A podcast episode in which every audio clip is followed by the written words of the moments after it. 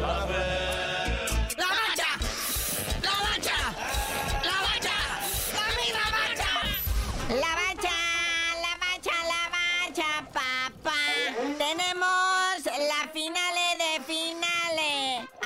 Tigres, América, pero primero, ¿qué dijeron, no?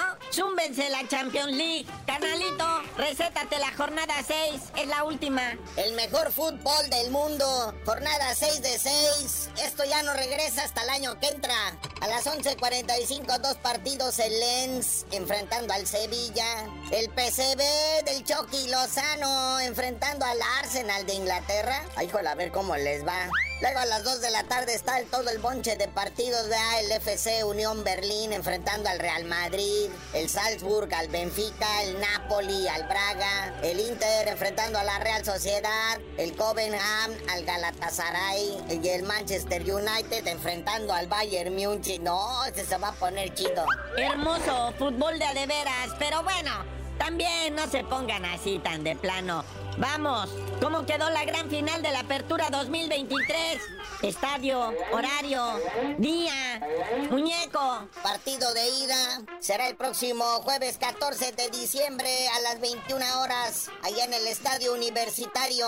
Capacidad para 40 mil espectadores y uno de los estadios que más visita la gente en la Liga MX. Así que aquí se enfrentarán Tigres y América el jueves.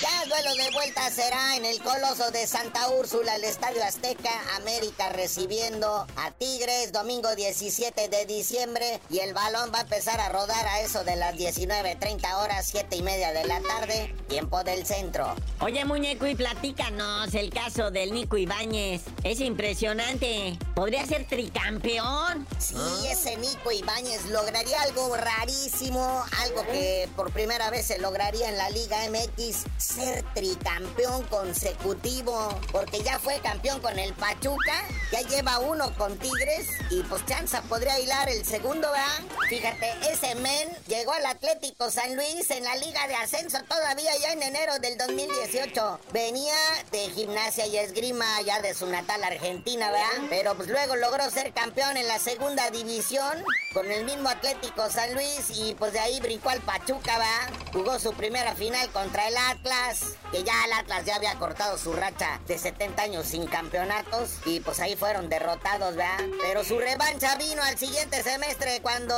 le ganaron al Toluca y además se consagró como campeón de goleo. Y pues ya que llegó a los Tigres, pues se fue campeón cuando vencieron a las Chivas.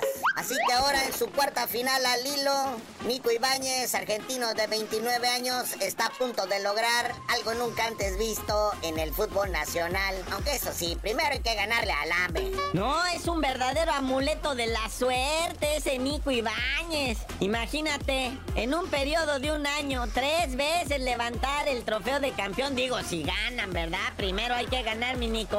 A ver si sí es cierto. Y bueno, carnalito, ya vámonos. Y las vacaciones no parecen llegar, pero tú no sabías de decir por qué te dicen el cerillo. Hasta que Nicolás Ibáñez me pase esa suerte que tiene para ser tricampeón, porque sí va a ser tricampeón. Ay, ya van a llorar los del América.